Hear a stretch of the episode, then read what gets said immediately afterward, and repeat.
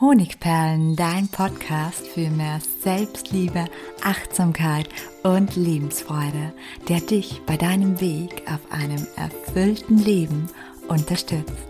Mein Name ist Melanie Pignitter. Ich bin diplomierte Mentaltrainerin, Buchautorin und Selbstliebe-Mentorin. Und ich freue mich von ganzem Herzen, dass du mit dabei bist.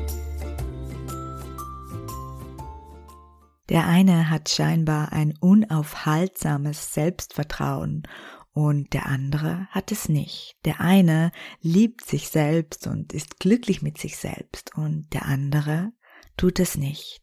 Woher kommt das eigentlich? Genau darum geht es in meiner heutigen Podcast-Episode. Es geht darum, welche sieben Dinge wir in der Regel in der Kindheit erlebt haben, um später an mangelnder Selbstliebe zu leiden.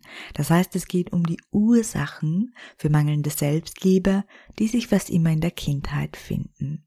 Und bevor es losgeht, habe ich noch einen kleinen Hinweis beziehungsweise ein Geschenk für dich. Und zwar findet am 26.04. am Mittwoch um 19 Uhr mein kostenloses Webinar Loslassen und Strahlen live statt. Und du kannst dabei sein. Dazu musst du dich einfach nur im Link unten, den du in den Shownotes findest, anmelden. Falls du keine Zeit hast, dann melde dich trotzdem an und du bekommst eine Aufzeichnung. So, nun aber zurück zum Thema. Die meisten Menschen nehmen nämlich aus ihrer Kindheit nicht nur schöne Erinnerungen, sondern auch tiefe Verletzungen und negative Überzeugungen und selbstsabotierendes Verhalten mit. Und genau diese Lasten hindern sie später daran, eine gesunde Beziehung zu sich selbst aufzubauen, sich selbst zu lieben und mit sich selbst glücklich zu sein. Und die Ursachen für diese mangelnde Selbstliebe findet man fast immer in der Kindheit begraben. Heute möchte ich dir, wie gesagt, sieben Erfahrungen aufzeigen, die in der Kindheit womöglich diesen Mangel an Selbstliebe ausgelöst haben.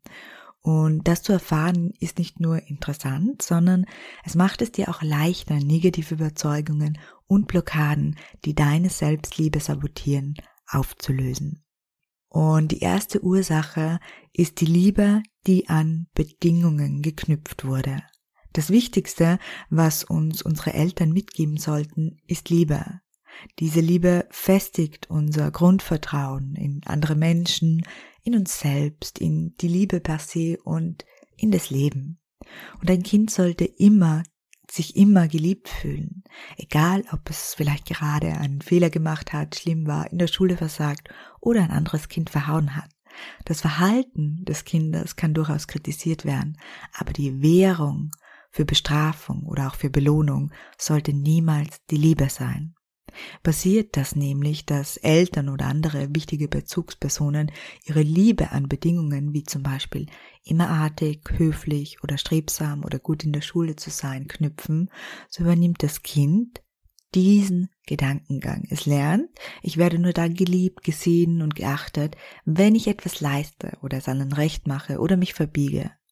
Und es beginnt dadurch, sich selbst nur dann für akzeptabel oder für liebenswert zu halten, wenn es besondere Erfolge hat, sich den ganzen Tag abrackert oder jemand anderem etwas Gutes tut. Und so entsteht ein Erwachsener, der sich zwar ab und an mal selbst mag, wenn er besonders gut aussieht oder etwas geleistet hat, der sich aber niemals bedingungslos liebt. Und der Mangel an Selbstliebe in seinem Leben ist dadurch schon vorprogrammiert. Ein zweiter, sehr häufiger Grund, der aus der Kindheit stammt, warum wir unsere Selbstliebe nicht spüren, sind abwesende Eltern, die abwesende Mutter oder der abwesende Vater. Ein Kind bezieht alles, was die Eltern tun, auf sich selbst. Wenn Mutter oder Vater sich trennen oder einer der beiden abwesend ist oder wenn ein Elternteil Tag und Nacht arbeitet und kaum Zeit für das Kind findet, so sucht das Kind die Ursache dafür und sucht die Ursache dafür immer bei sich und kommt fast immer zu dem Entschluss, Mama und Papa sind nicht bei mir. Und das bedeutet, ich bin nicht wichtig genug für sie. Sie haben mich nicht sehr lieb oder etwas anderes wie die Arbeit, die neuen Freunde oder der neue Partner meines Papas ist wichtiger als ich. Und wenn man bedenkt, dass sich ein Kind aller Annahme nach auch nach der Geburt mit der Mutter als eine Einheit, als eins fühlt, so wird einem bewusst, dass die Abwesenheit eines Elternteils, hier auch ganz insbesondere der Mutter in den ersten Lebensjahren, schwere emotionale Verletzungen auslösen kann. Ganz nach dem Motto, wenn mich die wichtigsten Menschen in meinem Leben nicht für wichtig halten, dann bin ich wohl einfach nicht wichtig und wertvoll. Eine dritte Möglichkeit für mangelnde Selbstliebe, die aus der Kindheit stammt, ist ein sehr kritisches oder ein überkritisches Elternhaus. Wenn ein Kind in einem Elternhaus aufwächst, in dem es mehr kritisiert, zurechtgewiesen oder auch ausgeschimpft wird, als es in Summe gelobt wird, als es Zuneigung und Trost bekommt, dann ist auch hier der Mangel an Selbstliebe für die Zukunft fast schon vorprogrammiert.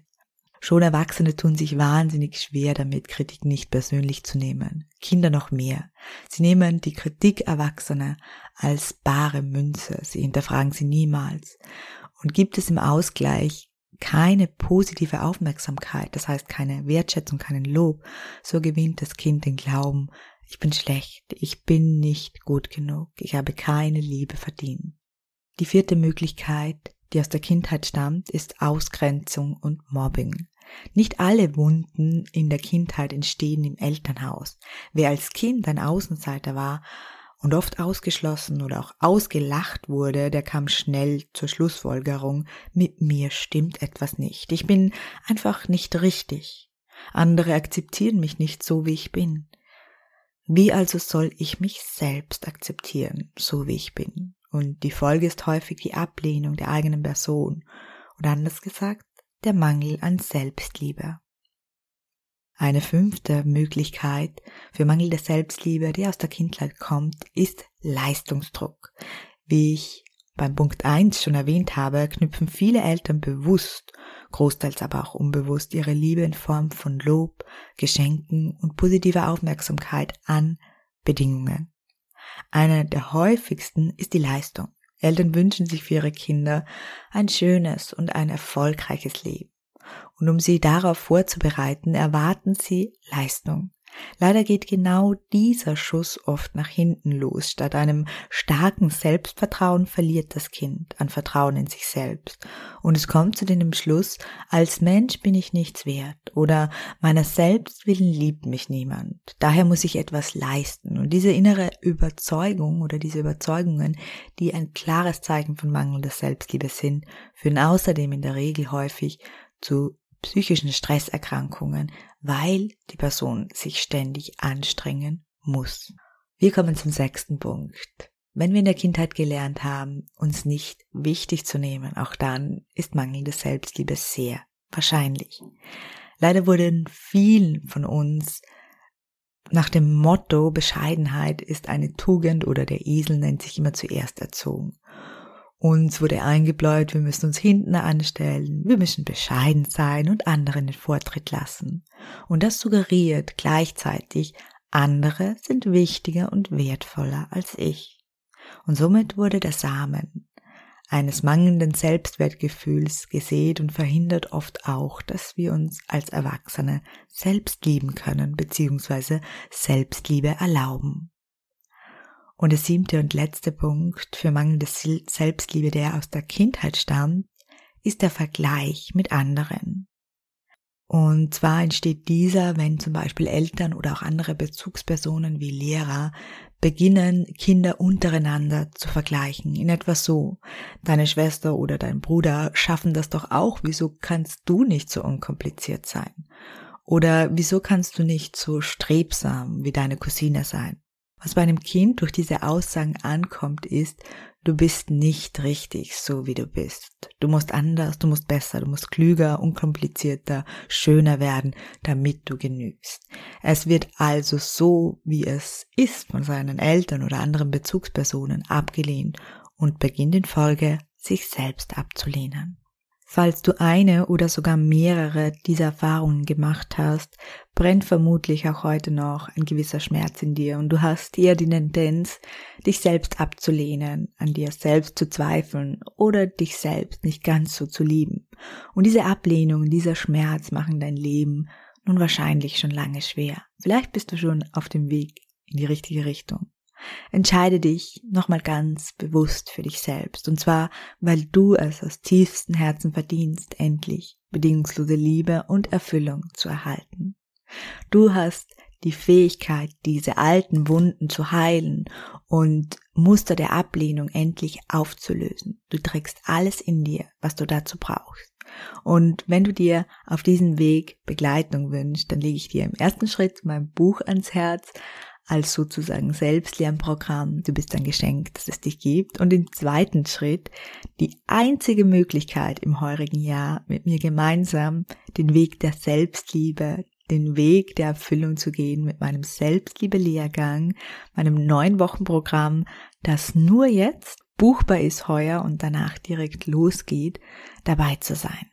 Diesen Lehrgang gibt es in der Variante nur für mich oder Selbstliebe Trainer, wenn du schon Erfahrungen gesammelt hast oder später anderen dein Wissen weitergeben möchtest. Und mein neun Wochen Programm, das ich wie gesagt persönlich begleite, da geht es vor allem darum, dass wir gemeinsam alte Blockaden auflösen, eine liebevolle Beziehung zu dir selbst aufbauen, uns dein inneres Kind anschauen, deine Glaubenssätze auf unterschiedlichen Ebenen lösen und in die Erfüllung kommen. Und das hat positive Auswirkungen auf all deine Beziehungen, auf all deine Liebesbeziehungen und insbesondere auf die Liebesbeziehung zu dir selbst. Ja, wie gesagt, der Lehrgang startet heuer nur einmal und es gibt noch einige Plätze. Und wenn du mehr dazu erfahren möchtest, dann schau unten in den Link in der Biografie. Ich freue mich, dass du heute dabei warst und ich freue mich, wenn wir uns nächste Woche wieder hören. Herzlich, deine Melanie.